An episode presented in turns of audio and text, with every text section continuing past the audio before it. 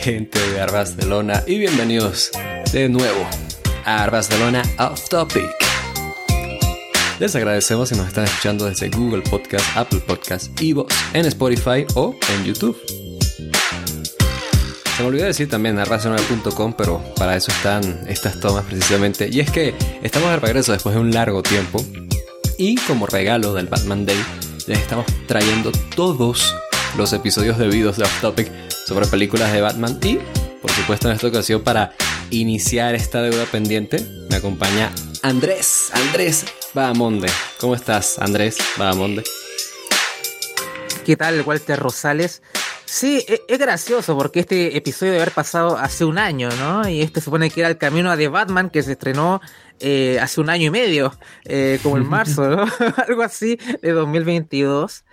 Eh, y me acuerdo cuando surgió esta idea de, hacer estas revisiones de, las películas de Batman, yo dije, dame las de Schumacher, ¿no? Primero porque yo sé que mucha gente las iba a evitar, pero yo tenía ganas de reencontrarme con ellas, así que tenía ganas de, de hablar de, estas películas que han sido parte de mi infancia. Soy un niño de los noventas, así que ya, ya, hablaremos de, la experiencia que, pasamos con las películas en su momento de, su estreno y cómo la estamos viendo ahora en retrospectiva, así que eh, va a ser un programa interesante. 100%, mira, por supuesto tenemos que primero eh, reconocer que estamos trayendo esto como sorpresa, yo espero que la gente lo disfrute, que vamos a hablar de dos películas eh, por el precio de uno. Y antes de eso yo me detengo para hablarles a ustedes que recuerden que estamos en Patreon, estamos en Patreon a Rastelona, donde básicamente tenemos cientos de episodios exclusivos, estamos revisando la serie o la guerra de lunes por la noche eh, en la serie de Monday Night, estamos hablando de Elite Wrestling con Florida Vice, estamos hablando de NXT 2.0 o de NXT con Florida 2.0. Entonces, nada, con 5 dólares mensuales ustedes nos apoyan a seguir haciendo contenido y por supuesto nosotros podemos continuar viendo contenido y nos permite pues hacer todavía más cosas. Entonces, por favor, asegúrense de estar allí. Por supuesto, asegúrense de si nos están escuchando en YouTube, Spotify, en Apple Podcast, donde sea. Dejen 5 estrellas, su like, su comentario, lo que ustedes quieran. Y antes de eso, Andrés, tú pensaste que se me iba a olvidar, pero no, no, no se me olvida, porque antes de empezar yo tengo que hacerte a ti la pregunta random de off topic. Así es, sí. Para generar conversación, para hacer esto pues diferente, tengo que hacer la pregunta random, Andrés. Y es muy sencilla y es tan sencillo como que tú me digas, ¿cuál es tu videojuego favorito? Oh, wow. A ver, tengo... A ver, voy a ser muy poco, poco original con, con esto, eh, pero debe ser Debe ser GTA San Andreas, ¿no? Tiene que ser. Sí. Probablemente. Em, porque, o sea, tengo como. Si tengo un ranking en mi cabeza, está Ocarina of Time. De hecho, me compré hace poco una Switch. Y em, estoy recién experimentando, por ejemplo, Breath of the Wild. Y lo estoy pasando bastante bien, pero todavía me queda. Me queda bastante. Te, pero GTA San Andreas, ¿Mm? si, ya, jugaste el nuevo de Zelda, justamente. De hecho, eh, no, porque recién estoy jugando Breath of the Wild y sé que Tears of the Kingdom es como mucho más completo, es como una versión mucho más em, completa en el sentido de que hay muchas cosas más por hacer y el mundo de Breath of the Wild es un poquito más eh, calmado, ¿no? Es como más exploración, no hay... Sé que Tears of the Kingdom es como que te extraes con muchas cosas, siempre está pasando como algo y es como... Eh, y escuchaba mucho que si jugabas Tears of the Kingdom primero y te ibas a Breath of the Wild, ibas a sentir como una versión un poco más, más incompleta y no quería que, dañarme esa percepción de jugar Breath of the Wild después, ¿no? O sea, como que no quería que... Quería disfrutarlo como en orden. Creo que acá sentí que valía más la pena ver, eh, jugar Breath of the Wild primero y después Tears of the Kingdom, aunque he leído que como que como que en la historia como que no, no se siente mucho, muy secuela de, Breath of the Wild, pero como no he jugado el juego, eh, no, no, podría decirlo. Y últimamente con, con Paulina, hemos disfrutado mucho de Mario Kart porque ella nunca ha jugado ningún videojuego, o si jugó no sé, pero pero como Mario Kart es apretar un botón y mover el stick, eh, ha, sido, ha sido divertido jugar con ella. Eh, casi, casi, se, casi se rompen relaciones por, por, por Mario Kart. Así que imagínate, imagínate Walter. Pero yo diría que GTA San Andreas por un sentido de, de tantos momentos, ¿no? y la, aleatoriedad a veces que, te da un poco GTA, entonces eh, es, bastante divertido, ¿no? O sea, Eh, además está el cast, está Samuel L. Jackson, ¿no? Como, son momentos que... Es un juego que siempre uno, uno vuelve, y aunque me guste mucho GTA V, por ejemplo, eh, no es lo mismo, no tiene el mismo encanto, en mi opinión, ¿no? O sea, como que hay, algo ahí de, poder engordar, de poder... hay un montón, creo que sí, falta como un poquito, ya los videojuegos no son tan, tan divertidos como antes, estoy sonando como un poco viejo, ¿no? Pero al menos en el mainstream, a lo mejor jugando indies, eh, porque uno dice muy, muy eso, porque al final uno siempre termina jugando como los juegos más, más conocidos, ¿no? Pero hay un, hay un mundo en, en la escena indie y todo que tal vez uno no ha explorado demasiado. Pero me refiero como el modelo de negocio de los videojuegos, DLCs y un montón de cosas que, eh, por ejemplo, ahora estás pagando por jugar cinco días antes y, no sé, pagas 20 dólares más o, cosas así, ¿no? Entonces es como... es, un poco terrible el asunto, pero, pero este año ha habido muy, muchos, muchos videojuegos de gran calidad y... Eh, Se viene el nuevo Spider-Man, Spider-Man 2. Yo, yo estoy mm, muy hypeado por ese, por ese Spider-Man, por ejemplo y fíjate que yo no he jugado el Spider-Man de el primero. Eh, porque no, no, me compré. Tengo un Play 3. y recién me compré una Series S. Me salté toda una generación. Y ahora me estoy reencontrando con cosas de la de. Pero como, como Spider-Man es exclusivo de Sony, eh, este, lo tengo eso pendiente. Pero eventualmente caerá la Play cuando me recupere económicamente de, lo que estoy de lo que estoy invirtiendo así que eh, tengo tengo ganas pero bueno sé que es similar a los Arkham de Batman mira justo no ahora que entramos que también me encantan los, los Arkham. Quizá la, mejor adaptación. Ese sería tal vez mi respuesta. El de Arkham City, tal vez sería mi respuesta. Junto con sí San Andreas, pero creo que me quedo un poco más con el de eh, Arkham City. Porque pues... Eh, eh, no, sé. a ver, creo que llevó al juego un poquito más allá, ¿sabes? Es un juego súper influyente en, en el corto plazo. O sea, fue fue como, mira, haciendo una comparación, lo que fue Into the Spider-Verse para la animación, Arkham City lo fue para los videojuegos, ¿me explico? Ese tipo de jugabilidad, ese tipo de mundos, o sea, es que incluso juegos que han sido, que han sacado, que no se parecen, que no han sido como Arkham City, han sido decepcionantes para los fans. Yo recuerdo una vez estaba hablando con Alessandro justamente y le dije de este juego de los Vengadores, eh, Marvel Avengers, y la gente estaba muy decepcionada de ese juego. Y yo particularmente quedé muy decepcionado de ese juego porque yo quedé esperando un Arkham City, me quedé esperando un Spider-Man. Y no fue así. Entonces, ya ves, o sea, yo, yo creo que esa sería mi respuesta. Batman Arkham City. O sea, a lo mejor te refieres más al Asylum. Es que el City es como el mejor, ¿no? Pero al final la fórmula y todo es como parte de, de Asylum esto de, de, que se siente muy real que tú seas Batman y el sistema de combate y City como que expande todo eso. De hecho, yo he jugado City y Asylum, pero me falta todavía em, Gotham Knight. Así que ahí tengo que jugarlo. Jugué el Origins, que también me, encantó. No sé por A lo mejor era un poco más de lo mismo, más del City, pero, pero también lo disfruté mucho. Los, los, jefes y todo lo demás. Eh, y uno que me gustaba mucho, que era muy similar a la mecánica de, de los Arkham era el Shadow of Mordor, ¿no? La del Señor de los Anillos, que el sistema de combate era prácticamente ah. idéntico, pero añadía el sistema de Némesis, que tú, este, por ejemplo, si te mataba un orco, subía de nivel y lo, lo ascendían en, el, en, el, en la jerarquía de los orcos o qué sé yo, ¿no? Entonces, a veces te pasaba que el mismo orco te mataba, te mataba muchas veces y, y empezabas a sentir una conexión con el, y una, una, rivalidad real, ¿no? Como quiero matar a este hijo de perra y a veces no podía si te mataba y cosas así, ¿no? Eh, y el sistema de Nemesis incluso lo, lo, patentaron y no lo han usado más, así que es una verdadera pena. No sé si has jugado el Chavo of Mordor, que es como el 2014. Nunca, nunca. Eh, vale la pena, es, es, bastante divertido. Tiene las mecánicas de un, de un Arkham y tienes el sistema de Nemesis que, como que crea rivalidades. Eh, y es como, cada uno creo que vive el juego como diferente, ¿no? Porque es, es, bastante divertido, sí, pero bueno. No sé, mejor estamos extendiendo porque la gente os querrá escuchar una revisión de Batman. Mira, yo justamente menciono a Batman y no es por nada, sino porque yo realmente soy muy fan de Batman. Y es que en esta ocasión vamos a seguir hablando de Batman, damas y caballeros, precisamente.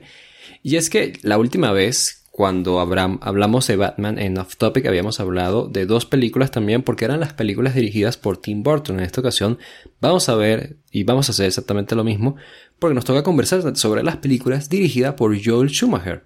Y es que si bien Batman Returns fue un éxito en críticas, a Warner Bros. le pareció muy oscuro el tono de Tim Burton y algo de razón tenían porque en efecto la película no pudo ser pues tan marketeable, no pudo marketizarse tanto en ventas con franquicias como McDonald's o Pepsi, por ejemplo, y casi sin quererlo terminaron causando la salida de Burton, de todo lo que tuviera que ver con Batman, ojo, aun cuando ya había un avance para sus próximas películas.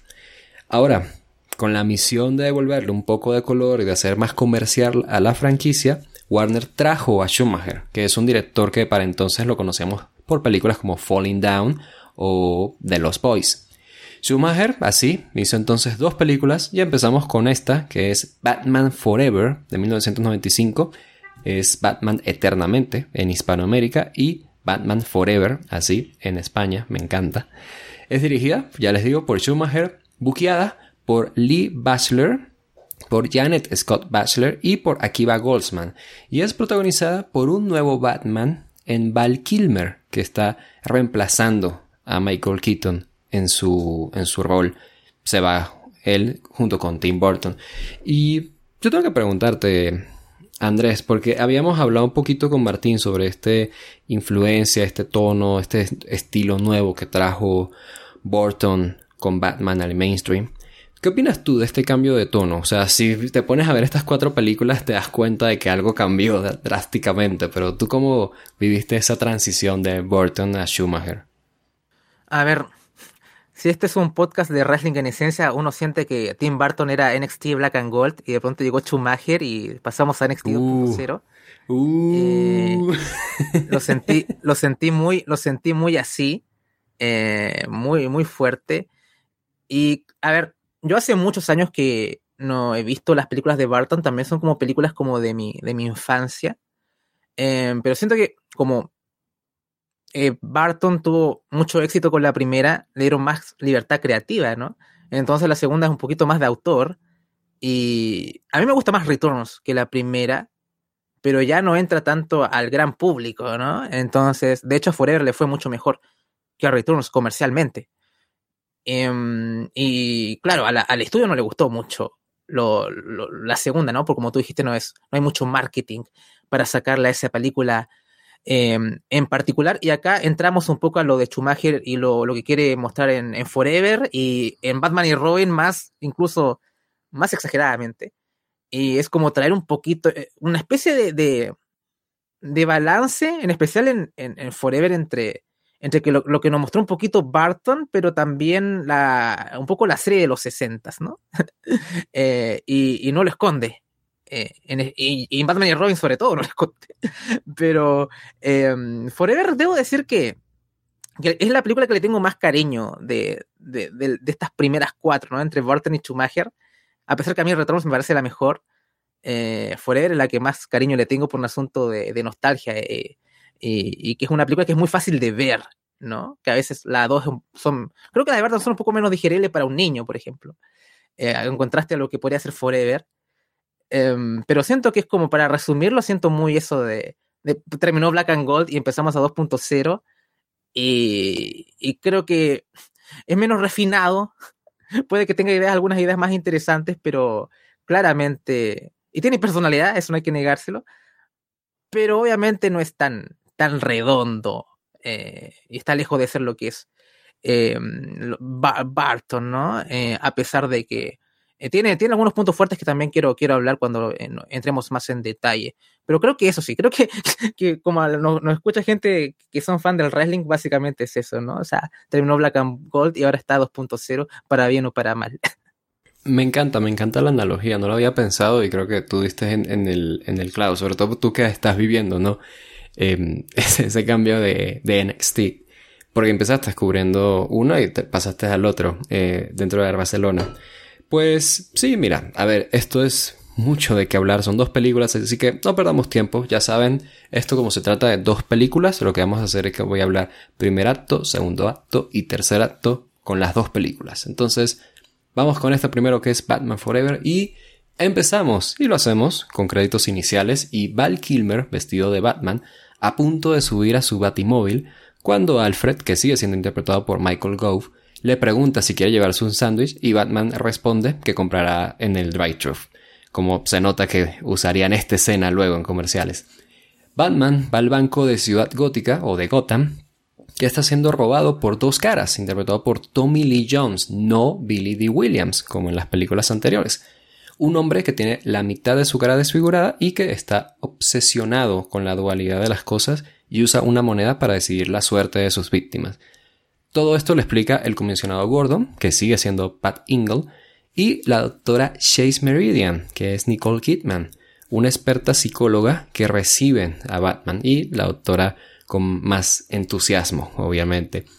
Batman se enfrenta a los patiños de dos caras y termina dentro de una caja fuerte junto con un guardia de seguridad rehén, mientras la caja está siendo llevada por dos caras fuera del edificio en un helicóptero. Batman sale al rehén, suelta la caja fuerte, se pelea con dos caras en el helicóptero cerca de la Estatua de la Libertad. De hecho, esta es en realidad la Estatua de la Justicia, que esto es canon en los cómics de Batman. En fin, chocan con la estatua y dos caras logra escapar y Batman sobrevivir. En una transición, relatan la noticia y también informan que Industrias Wayne invertirá más en su departamento de electrónica, donde en efecto vemos a Bruce Wayne de visita y allí encuentra a un entusiasmado Edward Nickma, interpretado por Jim Carrey, que insiste en hablar con él y le muestra su invento, un artefacto que manipula ondas cerebrales en las personas y por supuesto Wayne lo rechaza por lo poco ético de su invento.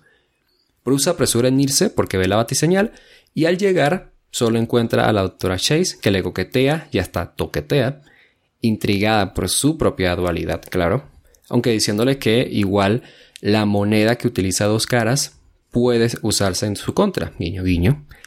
Hay una referencia a pasadas relaciones de Batman y antes de besarse son interrumpidos por Gordon y ese mismo día vemos que Edward, molesto con la respuesta de Wayne, se venga usando su invento en su jefe, mostrando imágenes de un televisor hacia su cabeza, pero descubriendo que su invento le permite robarse, digamos, la energía que utilizan sus neuronas. Y bueno, el punto es que lo hace más inteligente y termina arrojando a su jefe desde un edificio y matándolo. Alcanzamos a ver rápido también en un reporte eh, sobre la historia del origen de Dos Caras. Igual, él era fiscal de distrito, pero en un juicio donde estaba presente Batman, le cayó ácido en su cara y se convirtió en lo que es.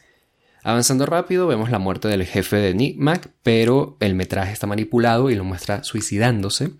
Vemos a Enigma dejando sobres verdes con un signo de interrogación acertijos para Bruce Wayne, quien va con la doctora Chase para su opinión, y su opinión es que tiene un admirador que está loco.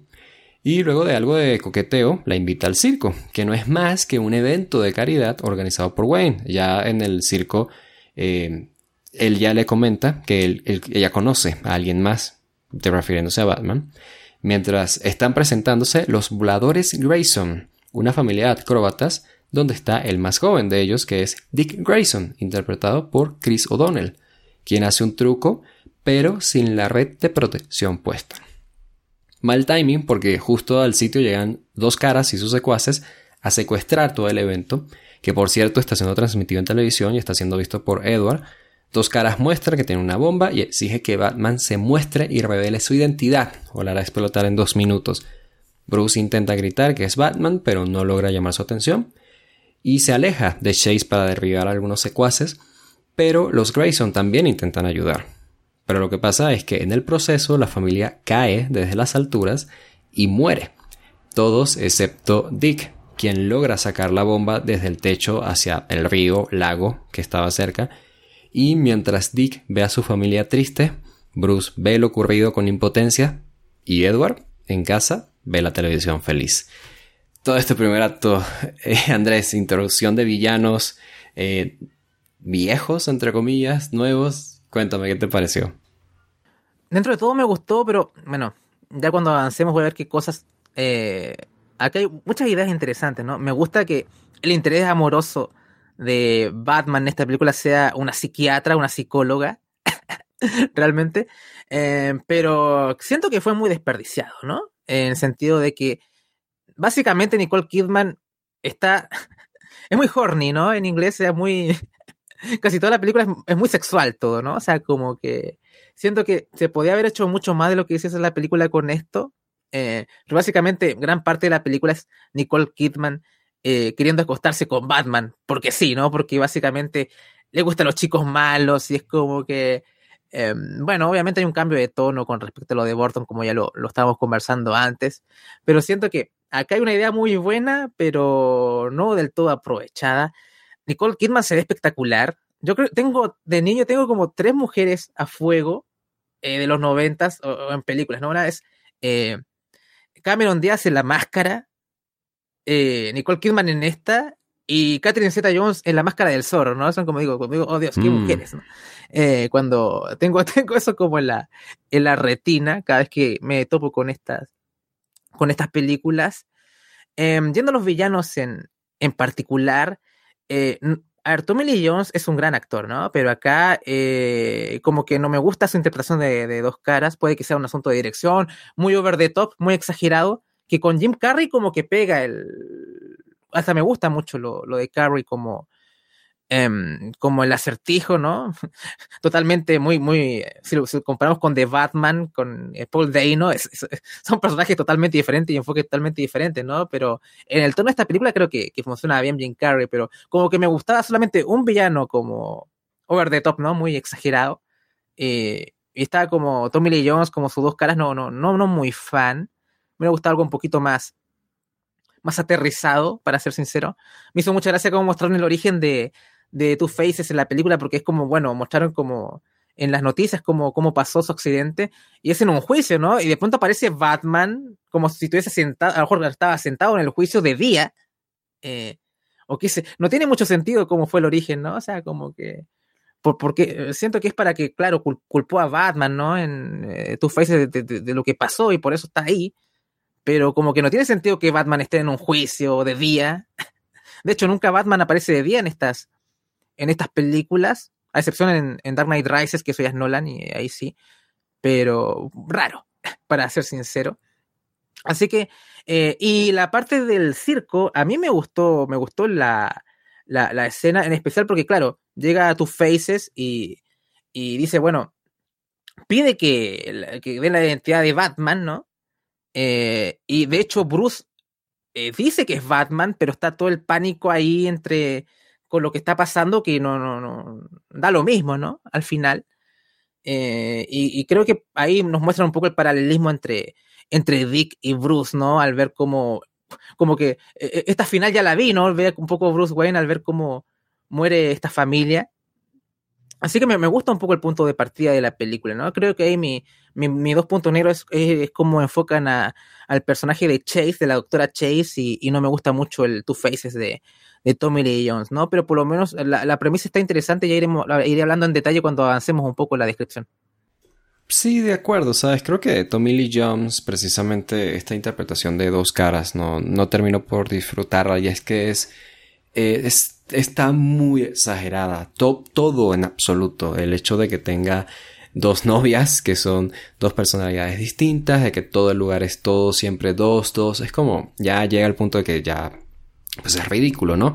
Y es que es, existe el villano del acertijo, que mira, el acertijo nunca es que ha sido, siempre, siempre ha, sido como un poquito villano de burla, ¿no?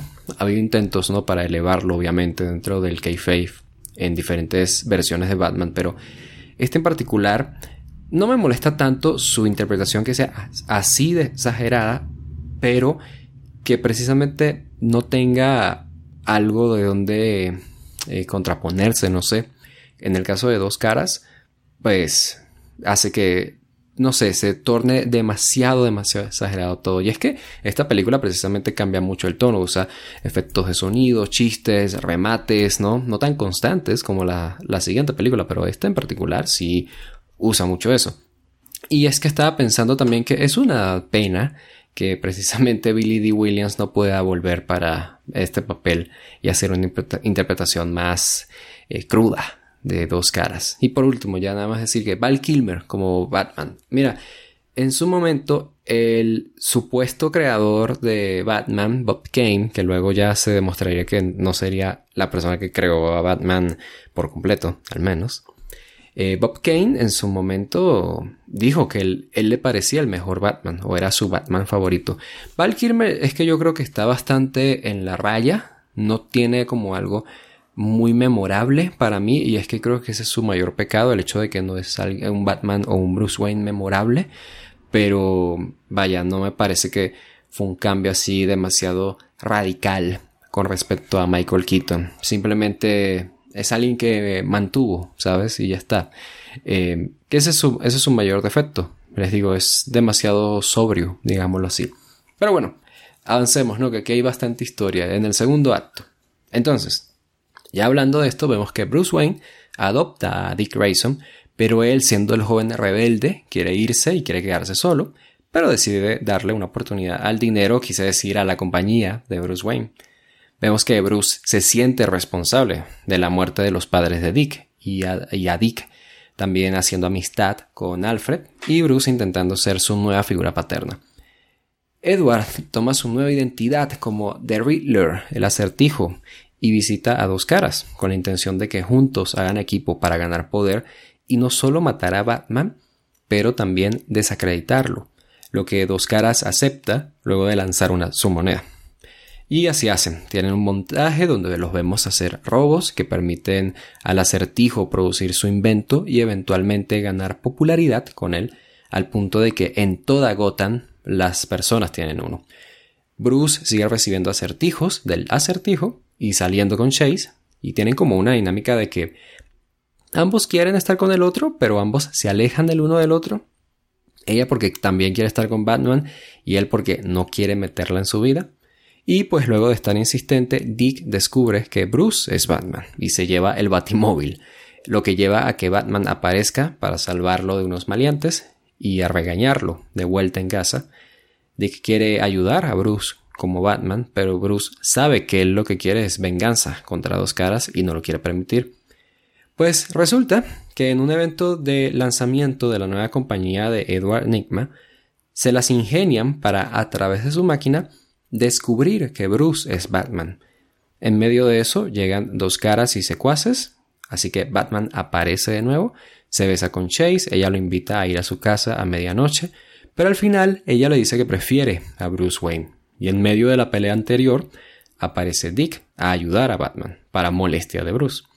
Total, que Bruce renuncia a ser Batman, por un lado porque ahora está con Chase y por otro lado para que Dick ya pare con su set de venganza, pero en medio de la noche de Halloween, en la mansión Wayne, mientras Bruce le cuenta sus traumas infantiles a Chase, el acertijo y dos caras llegan y destruyen la baticueva y el batimóvil y encima de todo secuestran a Chase, quien descubre también en el proceso que Bruce es Batman.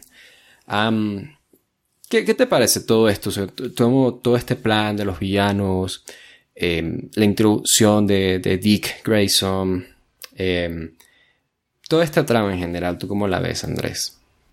A ver, me hubiera gustado que Robin hubiera sido más joven, ¿no? Un poquito más se sintiese un poquito más, que sintiesen más padre e hijo y no hermanos o, hermano mayor y hermano menor. Me gustaría, en verdad que sintiera una figura paterna, Bruce, ¿no? Pero no, no se ve esa dinámica tanto por, porque Ron es, o sea, hay una diferencia de edad, pero no tanto como uno lo ve en los cómics o en la serie de los 90 que me encanta. La vi hace poco entera.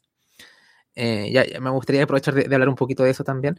Pero mm, yo creo que para Batman y Robin va, ese comentario por, por Mr. Freeze. Em, pero aquí hay muchas buenas ideas acá. O sea, primero está esto de la culpa de Bruce, que está mucho esto, estas pesadillas que tiene por la, por la muerte de sus padres, porque él también se siente culpable de la muerte de sus padres y también se siente culpable de la muerte de los padres de Dick, que está ahora en una situación prácticamente idéntica a la de a la de él, que puede ser que vimos en el circo que él dijo que era Batman, él no dudó en revelar su, su identidad, pero bueno, por el caos no, no, no se escuchó, ¿no? Incluso después, más adelante, como Dick se lo recrimina, ¿no? O sea, como que se lo saca en cara, eh, como que casi que culpa a Bruce también de la muerte de, de, sus padres.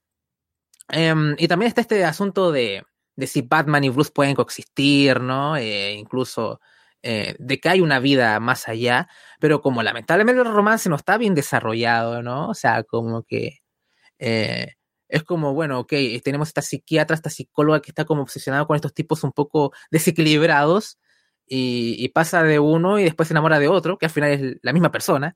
Eh, bueno, un poco de que Batman es, es Bruce y Bruce es Batman también, un poco ahí la, la idea, no es que sean entidades separadas, em, pero me parece un poquito, hay buenas ideas, pero el, el desarrollo, o sea, o tal vez eh, nos falta metraje o, una aproximación más, eh, no sé si tomarse el tiempo para contar estas historias, ¿no? Como que hay muchas cosas, ¿no? Como que me sobran villanos, o sea, como que yo Two Faces como que lo, lo sacaba o, o, tal vez, qué sé yo, ¿no? O, un papel un poquito más menor. Sé, sé que, que, que Carol es como en verdad el villano como principal de, de esta película, pero siento que, que ajustando algunas cosas en el guion puede haber salido algo mucho más redondo con estas eh, con, con, estas ideas. De hecho, sé que hay un Schumacher Cut de esto que no ha salido, que es como más larga y parece que la película es más oscura. pero eh, no sé si esto es verdad, lo leí viendo cosas como contexto de esta película, pero, pero si, es así, sería muy interesante verlo, porque acá hay ideas muy buenas eh, con respecto a la culpa, los paralelismos y todo, que ya eso lo tiene ya el material fuente original. Me gusta lo de me gusta esta historia de que los villanos saben la identidad de Batman, ¿no? como que se siente la amenaza un poco más importante. Lástima que, que, eh, entre el, acertijo de Carrie es como muy un chiste, a pesar que disfruté la interpretación, y ya hablamos un poco de, de que Two Faces también, dos caras, también es un poco más de lo mismo, ¿no? O sea, como...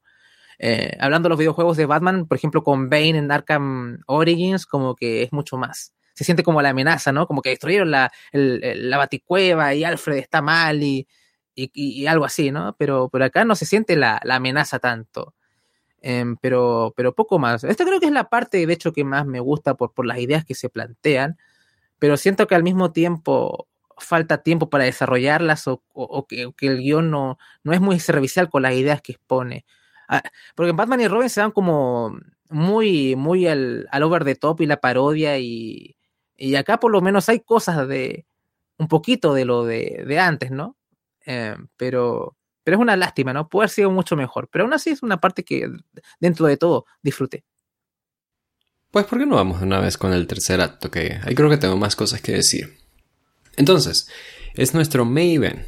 Chase está secuestrada, Bruce, eh, pues intenta descifrar ¿no? los acertijos que ha recibido y descubre que el acertijo es Edward Nigma. Y cuando esté listo eh, para irse como Batman, Dick Grayson aparece con un traje propio hecho por Alfred y se presenta bajo su nombre clave, un homenaje a su padre, Robin, que es Rojo en este caso, ¿no? El acertijo y dos caras básicamente convocan a Batman a venir por ellos desde una isla proyectando el signo de interrogación en el cielo y Batman y Robin van por ellos en un batibote Ambos navegan mientras dos caras y acertijos lanzan bombas, eh, mientras juegan. Robin sobrevive gracias a que Batman llega en el Batwing, que es un jet personalizado, y lo salva. Nuestros héroes llegan entonces a la isla, que en realidad es como una estructura móvil gigante porque está hecha de metal.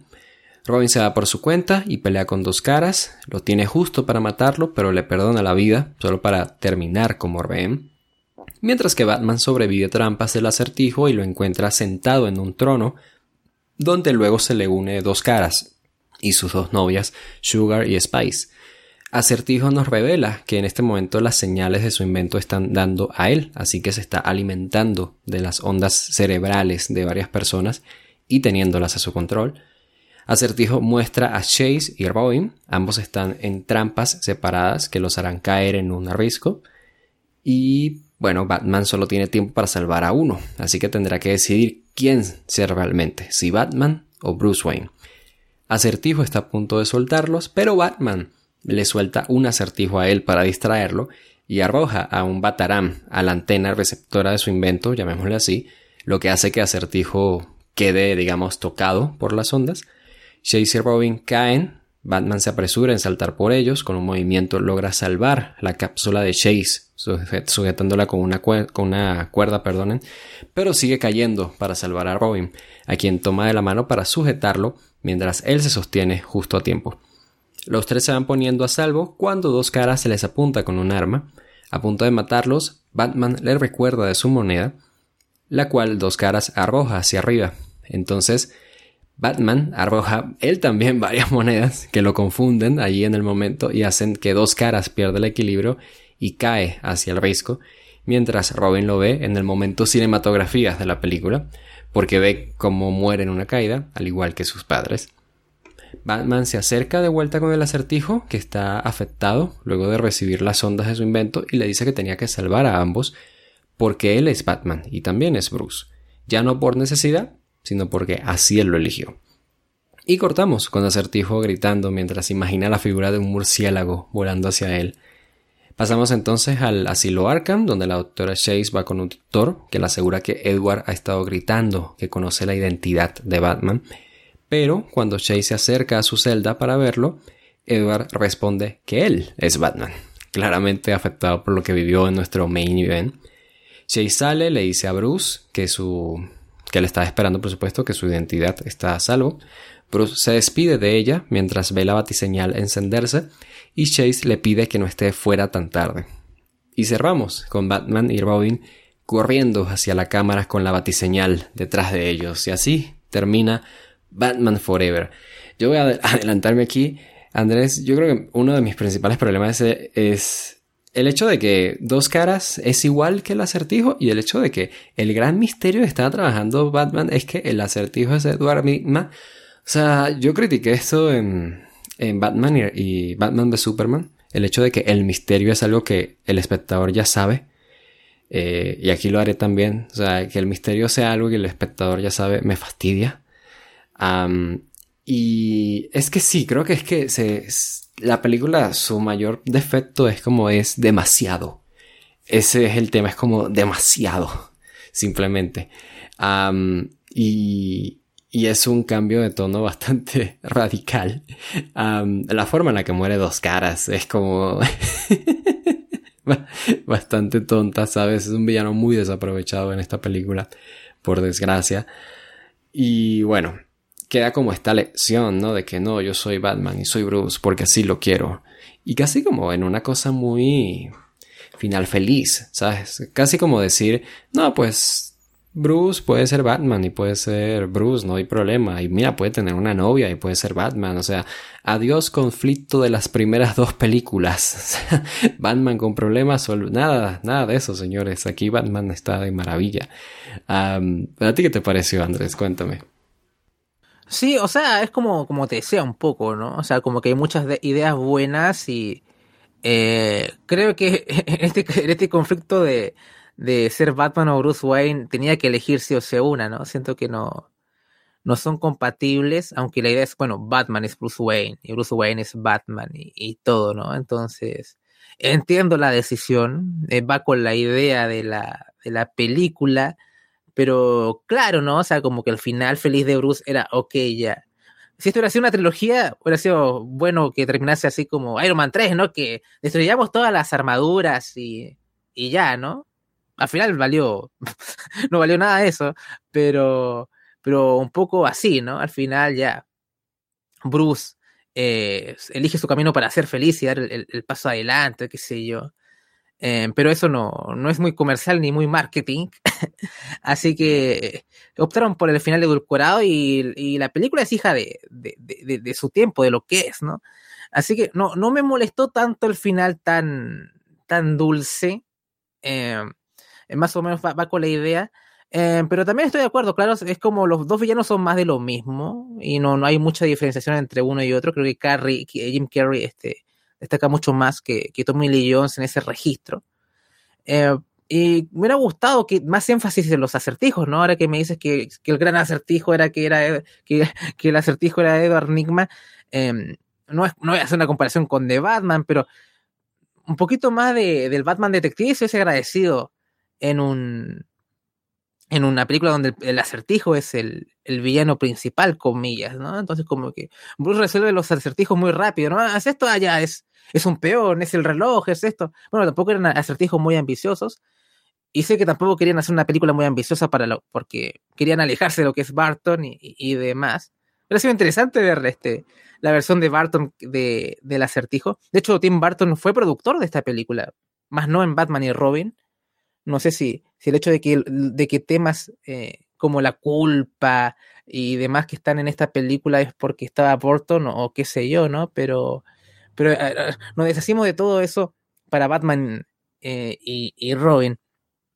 Pero dentro de todo, más allá de, de, sus fallos, que son varios, que el cambio de tono es drástico, que sí, me parece disfrutable al menos, eh, más allá de, varias carencias que tiene. Le tengo mucho cariño a Walter, ¿qué voy a decir? Es, es complicado eh, tirarle tanta mierda de lo que es. Creo que es muy, es muy disfrutable. Me recuerda mucho al X 2.0 de verdad, ¿no? Es como que hay cosas malas, ¿no? Pero, eh, pero, los capítulos como que no son pesados. eso, eso es lo que podría decir de, de Batman Forever. Batman y Robin es mucho más, mucho, mucho, mucho más cuestionable. Pero ya iremos hablando más adelante de eso. Sí, creo que, vaya, es de estas dos la, la mejor. Eh, dependiendo, bueno, por el lado objetivo, digámoslo. ya, uno podría decir que Batman y Robin es una mejor película por otras, por otras razones, pero pues les cuento, ¿no? Para que podamos continuar con esto. Ya ha terminado Batman Forever. Pues resulta que luego de Batman Forever los resultados económicos fueron mejores, así que ya en confianza, Warner Brothers le permitió a Schumacher tener más control creativo, es decir, lo mismo que hicieron con Barton.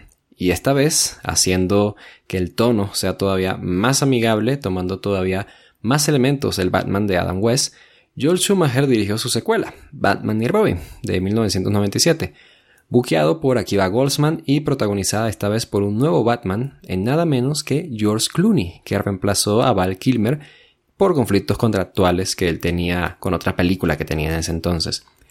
Aquí el tono sí cambió drásticamente, desde Gotham tornándose una ciudad más brillante y enorme, literalmente, ¿no? Con estatuas y edificios gigantescos, los extras actuando de forma más cómica, los efectos de sonido y edición mucho remate, además de chistes, de palabras, eh, pero además en la misma historia, que ya no estaba tratando temas tan profundos como antes, ¿no? De la dualidad, una persona, el deseo de matar, ¿no? Sino ya un poquito más acá. y aquí yo me detengo, Andrés, eso es otro cambio de tono, pero te tienes cariño a Batman Forever, pero ¿qué te parece Batman y Robin en todo caso? No, no, le tengo cariño a Batman y Robin.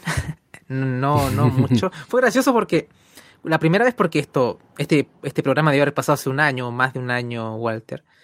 Y cuando yo vi las dos, en ese momento, eh, me gustó más, o sea, la, disfruté más Batman y Robin eh, que Forever, ¿no? Porque como tú dices, a veces por otro sentido puede ser la mejor película porque si sabes a lo que vas, te lo puedes pasar muy bien con Batman y Robin, ¿no? Como ver de Room qué sé yo, por hacer alguna comparación. Em, pero ahora que las vi de nuevo otra vez, y ahora como tenía Batman y Robin más fresca y no de, que la última vez que la vi, que fue hace décadas, eh, otra vez disfruté más Forever en mi visionado que, que Batman y Robin porque la tenía muy fresca. Así que fue, fue gracioso tener esa impresión. Eh, pero no, no, le tengo cariño a Batman y Robin como, como película, más allá de lo muy bien que me lo pasé el año pasado cuando la vi, no tanto cuando la vi eh, ayer.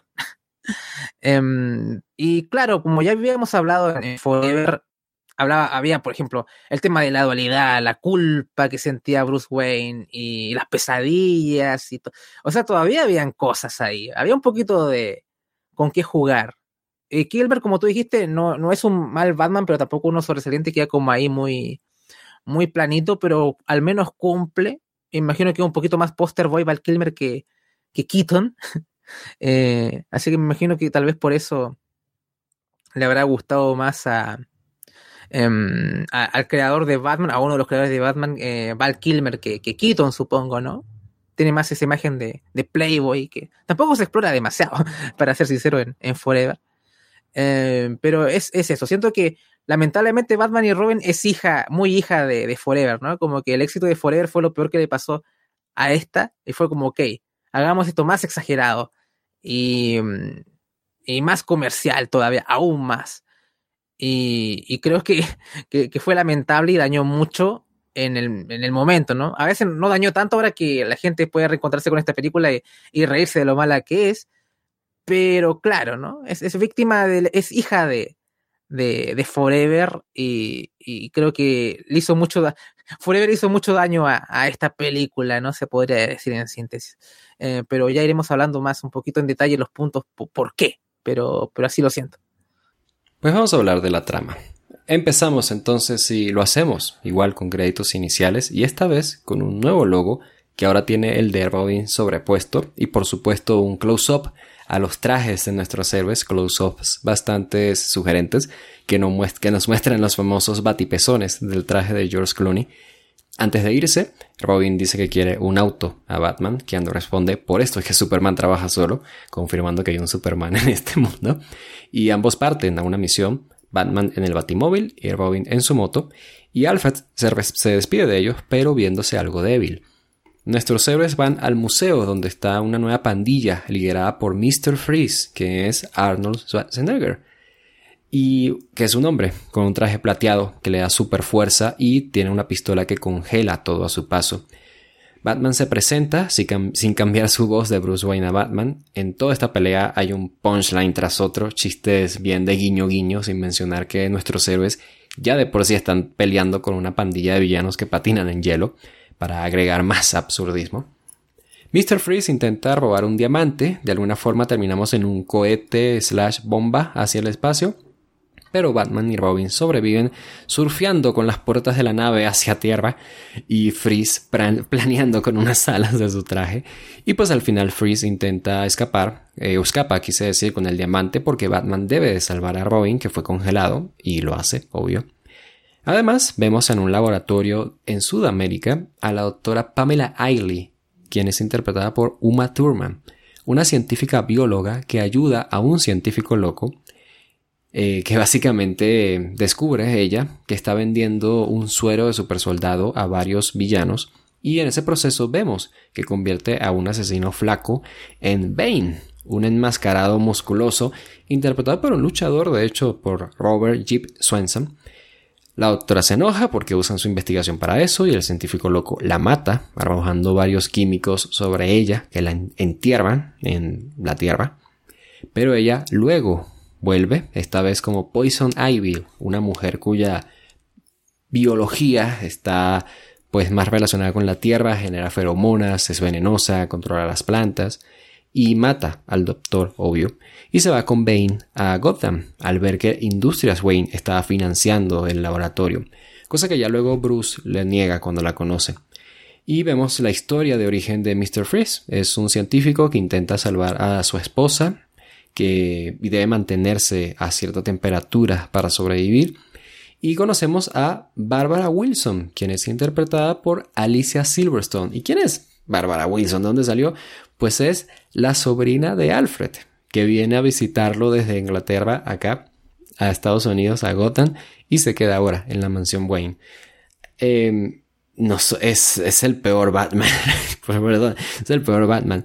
George Clooney no tiene absolutamente nada no tiene nada, nada. Es simplemente un hombre que dice sus líneas y ya está. Eh, por desgracia, ¿no? Pero, ¿qué te pareció, eh, Andrés, con, sabes, Mr. Freeze, Poison Ivy, llega más también Barbara Wilson? ¿Cómo, cómo ves este, este inicio de las aventuras de nuestros héroes? Oh, qué, qué mal todo, ¿no? es tan malo que es divertidísimo.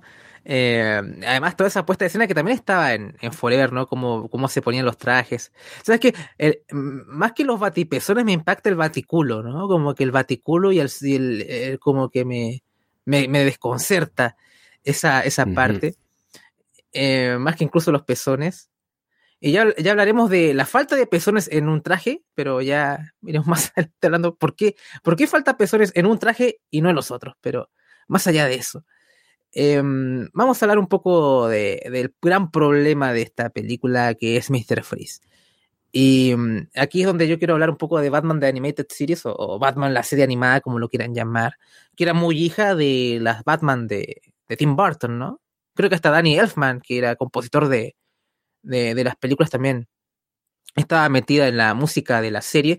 Y, es muy conocida esta serie por dos cosas, ¿no? La primera, eh, Harley Quinn nació aquí, en esa serie.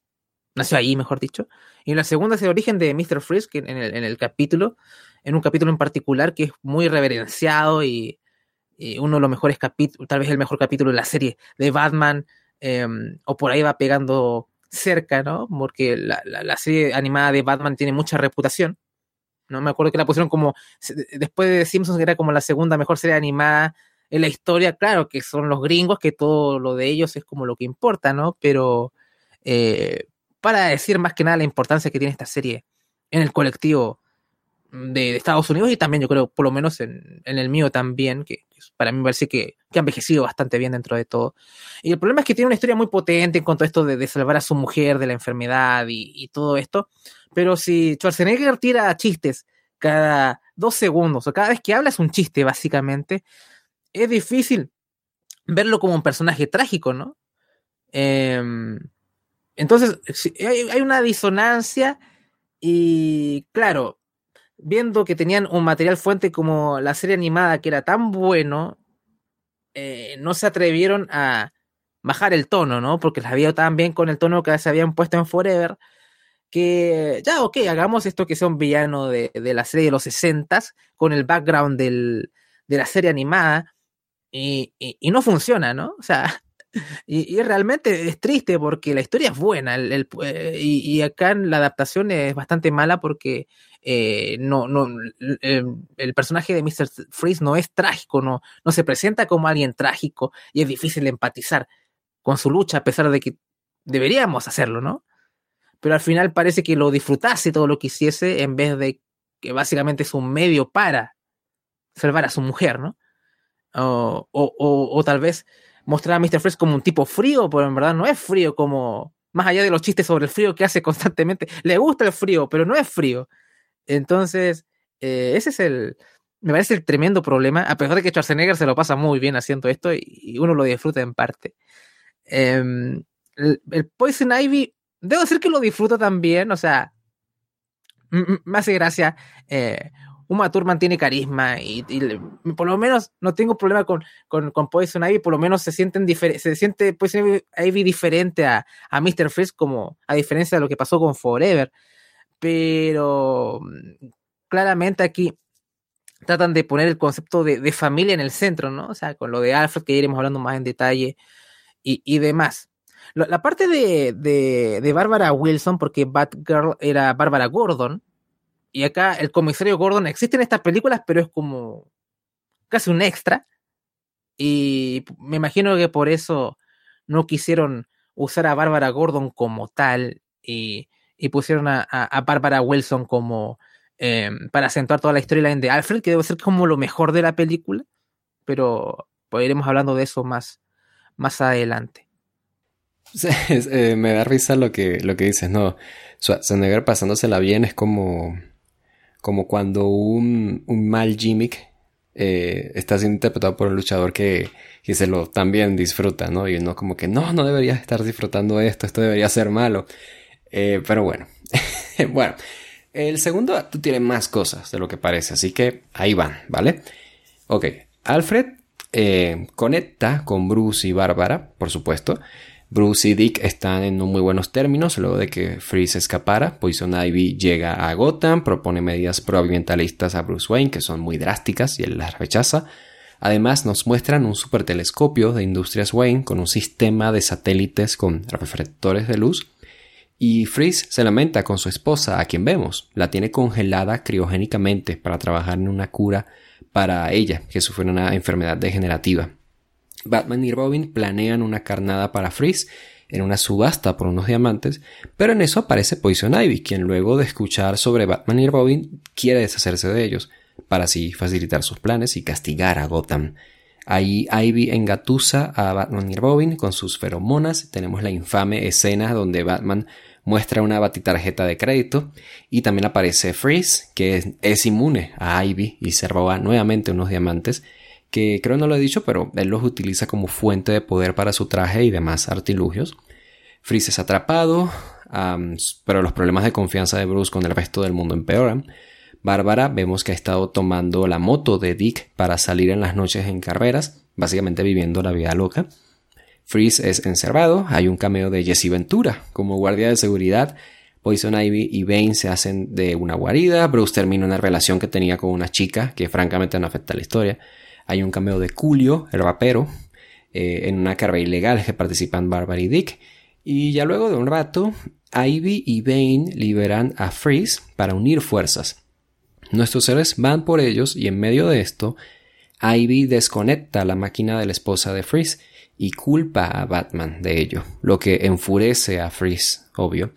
Alfred descubrimos que él en efecto estaba enfermo, tiene el síndrome de McGregor, al igual que la esposa de Freeze, y Bruce quiere tomar la cura de Freeze, que sabe que él tiene al menos una cura para la primera fase, que es donde está Alfred. No puede curar a su esposa porque está en una fase más avanzada. Y los villanos planean usar el telescopio sistema de Wayne para congelar el mundo, matar a los seres humanos en el proceso, obviamente. Y y Robin eh, descubren esto luego de que van con Ivy en otra ubicación, donde la enfrentan y vencen gracias a Bárbara, que con la ayuda de Alfred descubre el batisecreto de la familia y usa un traje, hecho por Alfred también, para convertirse ahora en Batichica, Batgirl, e ir con Batman y Robin hacia donde está Freeze para nuestro main todo esto, Andrés, eh, quizás es mucho, pero cuéntame, ¿qué tal? A ver, a mí el personaje de Batgirl sobra, pero sobra casi tanto como la supermodelo con la que estuvo eh, Bruce Wayne que por ahí investigando de la película, creo que la idea era matarla y pensaron que era muy oscuro y no lo hicieron. Así como que la pusieron ahí, ¿no? y ya. Eh, poco más, no aportó, cero. Bárbara también aporta prácticamente cero. Hay algunos diálogos con, con Alfred que pueden acentuar algunas cosas, pero, o sea, tú quitas a, a Batichica y como que no, no, afecta prácticamente nada a la película. O sea, como que tenemos esta escena de, de las carreras clandestinas y ahí hablaste de Julio, ni un tema de, de Julio en la banda sonora, ¿no? Creo, este Walter. Por último, Don Omar estaba en las, en las películas de Rápido y Furioso y le ponían su bandolero, su algo, ¿no? O sea, Por supuesto. no sé si cuando estuvo Romeo Santos pusieron algún tema de Romeo Santos en la película. Creo que no. Pero por lo menos con Don Omar eh, se dignaron a poner temas de Don Omar, su danza kuduro, su bandolero, uno, el conteo. O sea, ahí, ahí está. Si pones al tipo, ponle algún tema ahí en, en la banda sonora. Además, es Julio, ¿no? Eh, y aquí quería hablar acá, la, mayor controversia de la película. ¿Por qué el traje de Batechica no tiene batipezones, no? O sea, como que pues, aquí hay una censura de, de batipezones, como que los hombres podemos tener, mostrar nuestros batipezones, pero las mujeres no, no podemos mostrar sus batipezones. Totalmente. Eh, y, aparte esto de la batitarjeta de crédito, aquí ya, aquí ya como que yo veo esto en el cuando era niño, cuando uno es niño no, no le molestaría, pero yo soy un ser, no sé, un adolescente, adulto ahí en esa época, en el 97, qué sé yo, ahí ya desconecto de, la película totalmente, más allá de los 30 chistes sobre el frío eh, que hizo Schwarzenegger eh, minutos antes, ¿no? Pero eh, es como ya es demasiado, es como muy over the top, ¿no? O sea, como que ni Shawn Michaels lo he visto buquear así, eh, ni, en los peores momentos de, de 2.0 he visto a John Michaels yendo a dos extremos. Y el hombre sí ha ido a ciertos extremos también. Pero acá ella es un... Es demasiado, es demasiado, es mucho. Sé que la secuela es más grande y más y más. Y acá es lo mismo, pero... Eh, creo que seguir como con el tono de Forever un poquito ahí, manteniendo algunas cosas de, mm, de lo que es Batman y sus conflictos y, un poco el, absurdo de, de lo que era los 60 estaba relativamente bien. No estoy tan en contra del cambio de tono que se mostró Forever, porque al menos con sus fallas me pareció por lo menos una película divertida. Al final yo cuando eh, voy al, al, cine a ver una película de estas características, lo mínimo quiero estar entretenido. Y, por lo menos Forever me dio eso, ¿no? Es como cuando vi Blue Beetle. No sé si viste Blue Beetle. Este, no, eh, todavía no. Todavía no. Y me apena, me apena. como latino hay cosas que hay guiños y disfrutables. No es nada del otro mundo, no inventa nada, pero te entretiene, ¿no? O sea, como que por lo menos lo pasé bien viendo Blue Beetle y lo pasé bien viendo Forever. Y puedes pasarlo bien viendo Batman y Robin sabiendo lo que vas y te puedes reír hasta pasarlo mejor pero cuando vas con cierta disposición o eh, como la disposición que tú podrías ir en los 90 a ver esto es como, no, terrible, ¿no? O sea, como eh, hay muchas cosas que sobran acá y sé que la temática un poco es como Bruce, eh, la familia, ¿no? Creo que este, hablando de un poquito de Rápido y Furioso, aquí está la, familia como centro. Y creo que lo mejor de la película es la storyline de Alfred y ves como los flashbacks de, Bruce, cómo lo cuidaba o sea, alejándonos un poco de lo que es eh, la, tragedia de los, de los Wayne y centrándonos un poco de lo que en verdad le entrega eh, Alfred o, y también no, lo que es, no explora mucho, bueno, también lo que es Dick, ¿no? Y esta rivalidad que, o, este, este conflicto de falta de confianza que hay entre, entre Dick y, Bruce y que eh, Poison Ivy como acentúa y como que creo que es como la, la función principal de esta villana que es como poner a Batman frente a Robin y acentuar sus, sus conflictos. Eh, pero es un poco, un poco una lástima porque la, idea de, Alfred muriendo me gusta mucho. Y hay una escena con, con Clooney que se esfuerza un poquito cuando está en, eh, la cama, este, Alfred ya bastante mal y, y tienen cierta conversación sobre... Eh, y el diálogo no es malo ahí, pero Em, es como esa, es el oasis en, en, de, lleno de un desierto que, que, tiene, en vez de arena tiene mierda, ¿no? O sea, que el, pequeño rastro de agua es lo, lo, de Alfred, pero sería, ¿no? Si, si, si pudiera decir algo positivo es, es, eso, pero lo de todo el tema de Robin y Batman está mal ejecutado, porque están, es todo tan over the top, todo tan ridículo que cuando quieres contar algo serio no funciona, ¿no? O sea, como que. O sea, si quieres ser ridículo, ser ridículo con todo y ya, ¿no? Pero, pero si me pones algo serio entre tanta ridiculez, eh, no, no funciona. Al menos Forever tenía ciertos espacios, ciertos momentos en donde podía descansar de, de, su locura y, y, ver un poco la, el conflicto de, de Bruce, o sus temores, o, cosas así, pero acá no, no hay espacio para meditar, a excepción de esos momentos con, con Alfred. Em, pero sería, ¿no? O sea, poco más puedo, puedo decir. Sobra bastante en esta película. Sí, hay, muchas cosas en la película que sobran y ese creo que es el verdadero problema, porque si pasas el humor, creo que te puede dar un poquito igual, dices, bueno, estuvo mala o fue decepcionante, ¿no? En el mejor de los casos, pero Siendo que intenta a veces ser seria, para mí es bastante contradictoria al punto de que me sobra mucho. Y es que, les digo, el segundo acto tiene tantas cosas que para mí fue como de Dios, ya sabes que vamos a, resumir esto como pueda, ¿no? cuando ves nada más los chistes, buenísimo, pero cuando ves toda esa, esa primera parte o esa segunda parte de la película, uff, eh, te cansa. y bueno, ya pasemos, ¿no? ¿Por qué no? A nuestro main event. Entonces, Mr. Freeze está usando el rayo congelador desde el telescopio y va congelando toda Gotham y nuestro nuevo trío de héroes llegan al lugar en unos vehículos que francamente no quiero describir, pero les permiten patinar sobre el hielo. Y además que ahora tienen trajes que los protegen y sabemos que los protegen porque tienen sus logos en plateado. Batman y Robin y Batichica dejan baticalentadores en la máquina de Freeze pero ven que tienen poco tiempo para evitar que Gotham se congele. Se les ocurre una idea que es básicamente reflejar la luz del sol en el sistema de satélites que les conté. Eh, Freeze aparece, pelea con Batman, mientras que Bane, que aún está con él, enfrenta a Bárbara y Dick, que por supuesto lo derrotan. Freeze es derrotado entonces, Bárbara ayuda a que su plan de usar los satélites estos funcionen y descongelan la ciudad gótica, Batman le cuenta a Freeze que en realidad fue Ivy quien intentó matar a su esposa, y así es, intentó, porque sigue con vida, y le ayudará a que estando encerrado pueda continuar con su investigación, pero le pide ayuda para salvar a Alfred, y así lo hace. Freeze le da una cura y en efecto salvan la vida de Alfred. Freeze vemos que se venga de Ivy en prisión y nuestro nuevo trío de héroes se asumen como una nueva batifamilia que combatirá el crimen en películas que nunca sucederán.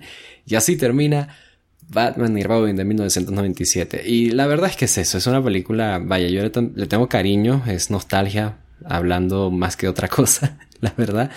Es una película mala, tiene demasiado humor y tiene demasiadas cosas y te pierdes. George Clooney es un pésimo Batman, no trae nada a la mesa. Las actuaciones son muy malas muy malas con excepción quizás de Arnold Schwarzenegger porque es que dentro de toda la comedia que tiene su personaje el tipo dice bueno yo voy a disfrutarlo sabes y lo disfruta. El resto son personas que dicen sus líneas y ya está sabes nada más. Y sí o sea hay que decirles creo que esto pues bastante decepcionante insisto. Y intenta todavía, ¿no? Como darte una historia de que la importancia de la familia y así. Me gusta la relación de Alfred con, con Bruce Wayne, eso mejoraron bastante acá y me encanta. Pero hay muy pocas cosas buenas que decir de aquí. Y con justificada razón, no volveríamos a tener una película de Batman, sino hasta ocho años después. Pero Andrés, ¿tú qué opinas? Cuéntame. No demasiado que agregar ya más allá de lo, expuesto anteriormente. Creo que solamente lo de Alfred es lo de lo que vale la pena de la película siendo objetivos comillas. Eh, a ver, a mí lo, que no me gusta del final en particular es como que básicamente como al final la presentación de Freeze es tan mala en el sentido de que es un personaje trágico, pero el tipo hace solamente chistes, entonces eh, y la compasión de Bruce parece que fuese por conveniencia para salvar a Alfred y no como un acto de Batman siendo, no sé, empático o que o se, o se entiende el sufrimiento de Freeze, básicamente se siente muy por conveniencia, ¿no? Entonces, si quitas, curiosamente, si, si quitas lo mejor de la, de la película que es Alfred, el final hubiera estado mejor. Es muy raro, así, de mal esta película, ¿no? O sea, como que tienes, que quitarlo, tienes que quitarlo mejor para que el acto final de Batman se sienta heroico, ¿no? O sea, como, ok, puedes hacer con la investigación, vas a la cárcel, pero em, tienes esa oportunidad de, de salvar a tu mujer, ¿no? Pero cómo se siente todo tan como, bueno, que hago esto para que tú me des la cura para salvar a, a Alfred es un poco... Tal vez soy muy reduccionista, ¿no? creo que también eh, Batman lo hace de manera, es un héroe, pero al final por la situación que es presentada, eh, no se siente tan heroico al final, ¿no? Entonces ese es como mi problema con, toda la historia de, de, Freeze en particular. Creo que todo falla, la película fracasa en el momento en que usaron a Freeze como personaje de comedia, cuando no tenía que haber sido así y tal vez la, la, carga cómica puede haber ido por otro, por otro lado. ¿Para qué hablar lo mal, lo horrible que hicieron a Bane, no? Este, Walter no lo hemos detenido de, en eso. Si lo comparas con el Bane de, de los cómics o creo que se nos presentó la serie animada, es simplemente un tipo. De, hecho, yo por mucho tiempo pensé que este era Bane y yo decía, ah, qué, qué pésimo villano, es nada más un tipo así, oh, y ya, ¿no? Y luego pues, yo leyendo cómics y así me, me di cuenta de la historia de origen de Bane y para mí, la historia de origen de Bane, hands down, mejor historia de origen de un villano. A mí me encanta. O sea, un tipo que nace en la cárcel y que se forma allí y dice voy a infligir miedo en todo el mundo, se descubre sobre Batman y dice, ok, tengo que acabar con él para que el mundo entero me tema. Me encanta, o sea, me, me, me, me encanta ese, ese villano. Sí, además también era latino, entonces tiene como una... para la gente como nosotros puede ser una... No, es que nos vamos a sentir representados por un tipo tan terrible, pero me refiero que, que Bane oh, sería parte del, del Latino World Order, eso es lo que me estás intentando decir. Definitivamente. De seguro estaría... no estaría en el Midcard, Bane, en el Latino World Order, ¿no? Ya estaría ahí. Probablemente perdería ante Roman de todas formas, ¿no? O sea... De hecho, Roman lo comparaban por, con Batman. en la etapa de Big Dog era muy... Si era super Cena, eh, Roman como perrote era, era Batman, ¿no? Eh, pero. pero ha sido interesante ver un villano latino, no, no, no, estereotípico también, eh, en, en, en, Batman, ¿no? en un lugar tan mainstream, más allá de que Bane use una máscara, ¿no? Y que podría hacer cierta asociación con la, con la lucha libre. Eh, pero en presenta lo que es él como personaje no es que sea algo como tú ves un villano latino común, ¿no? Pero bueno, eh, por lo menos oportunidad perdida tanto acá como oportunidad perdida tanto en Dark Knight Rises, ¿no? O sea, pero, pero me gusta la, la, la, interpretación de Tom Hardy, ¿no? Pero eh, hubiese sido bueno ver esa algo más genuino, más, más a la material fuente con, con Bane. Ojalá la próxima vez que lo veamos sea, sea más cercano a, su origen. Eh, o sea, igual se parece un poco el origen de Bane en, Dark Knight Rises con lo que me, me describes, pero, pero a lo que se ha presentado como el material fuente. No sé si, si me di muchas vueltas con lo que quería decir. No, no, te entiendo. Es, vaya, una pena. Y yo no quisiera terminar esto sin antes decir que antes de su fallecimiento, en el 2020, Joel Schumacher llegó a pedir perdón. Él pidió disculpas por esta película. Y francamente, o sea, yo, Joe Schumacher, yo quisiera decirte, lo sentimos mucho. O sea, tú no tenías que estar pidiendo perdón por hacer una película. O sea, ¿sabes? No es una película ofensiva, no es, eh, qué sé yo, grosera de ninguna manera. Es una película que nos disfrutamos y se vale, ¿sabes? Yo creo que se vale. Y nada, él no tenía que andar pidiendo disculpas por hacer su trabajo. Entonces, nada, no pasa nada, Joel. Y ojalá que estés muy bien donde quiera que estés. Y nada, así terminamos con esto, Andrés. Ya por fin, habiendo revisado las dos películas de Joel Schumacher de Batman. Vaya, lo disfruté y espero que la gente lo haya disfrutado. Y pues nada, ya estaremos al pendiente. Obviamente, si la gente quiere escucharte más, tiene que estar al pendiente entonces de Florida Vice en nuestro Patreon y de Florida 2.0 también en nuestro Patreon, pero por supuesto ahí en los programas de pay-per-views clásicos, es decir, los grandes eventos de WWE, de, qué sé yo, Impact, de All Wrestling, los que sea. Sabemos que tú puedes estar ahí presentes, trayéndonos, pues, lo que, lo que tú hayas, pues, visto, ¿no? En esos shows. Y nada, encantado de volverte a tener acá y encantado de que hayamos hablado de estas dos películas. Sí, siempre un, un placer hablar contigo acá en Off Topic. Ya llegará el momento en que volvamos a juntarnos para hablar de alguna cosa.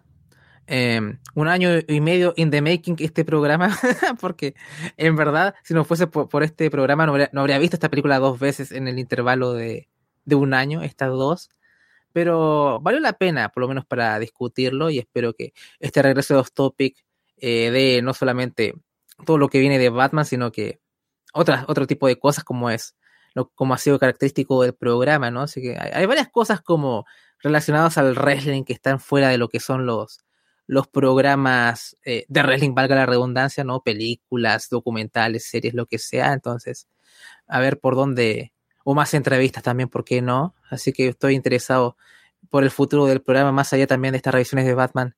Y si es que hay consistencia, porque bueno, tenemos vida, Walter, trabajo, un montón de cosas, así que eh, ojalá que, la, consistencia esté, pero si no, no lo está, por lo menos valorar lo, lo que se nos ha entregado. Así que eso, dando, extender la invitación que son a Patreon para que te puedan escuchar a ti en Monday Night, a mí y a Paulina en Freya 2.0, tal vez Shawn Michaels Shawn Michaels es mejor Booker que Schumacher. Eh, y, y, que por lo menos en NXT me parece un producto sólido dentro de actualmente, ¿no? O sea, no es Batman y Robin el NXT actual y por lo menos veo a más gente disfrutando el producto y eso me, me pone contento al menos y, y me hace, me, pone contento también que, que, las revisiones de NXT estén en arras de lona aún y, poder salvar esa, esa parte. Eh, y, aportar eso, ¿no? Y también, claro, está Fred vez con todo lo que es AEW, que estamos como esta etapa post-punk, eh, post-CM Punk, mejor dicho, y a ver qué nos trae Dynamite y, y ahí, que se ven unos combates bastante atractivos viendo ciertos resultados. Así que eso. Y no solo Patreon, también todo lo que les entregamos en abierto, directo, Casa de los Horrores, eh, Puerta Prohibida y demás. Así que atentos. Ya lo dijiste, ha sido un placer y obviamente está dando la invitación por 5 dólares mensuales. Ustedes pueden disfrutar cientos de programas exclusivos en el Patreon de Armas de Lona. Nos ayudan a continuar con el proyecto y lo más importante, ustedes se ganan mi corazón. Ya nos volveremos a ver entonces más adelante. Seguiremos hablando de películas de Batman, obviamente, por este año, el Batman Day. Por mientras, yo les voy agradeciendo, obviamente, si nos escucharon desde Google Podcast, Apple Podcast, en e eBots también en Spotify, en YouTube o en arracerona.com. Recuerden ahí dejarnos comentario, like, 5 estrellas dependiendo de la plataforma que sea y por supuesto que nosotros seguiremos estando acá. No me queda de otra más que de parte de Andrés Badamonde y de Walter Rosales a todos decirles un abrazo y gracias por su atención.